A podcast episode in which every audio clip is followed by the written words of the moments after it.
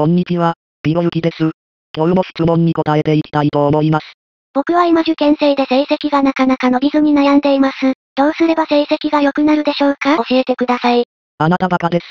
成績伸ばしたいならこんなとこで聞くより勉強するしかないですよ。ただ、一つ教えられるとしたら、人間って努力できない生き物なんですよ。じゃあなんで成績が伸びる人と伸びない人がいるかっていうと、伸びる人って勉強の仕方が上手いんですよ。自分がどのレベルの問題が分かってないかを把握していたりとか、どういう環境かなら自身が一番集中して勉強ができているかとか、例えば自分は朝早く起きて勉強するのか夜遅くまでするのか、そういうのも人によって違うんですけど、優秀な人ってそこを理解してるからすごいパフォーマンスで勉強できるっていうのがあるんですよ。だから無能な人はまずは勉強の仕方から勉強した方がいいんじゃないかと思います。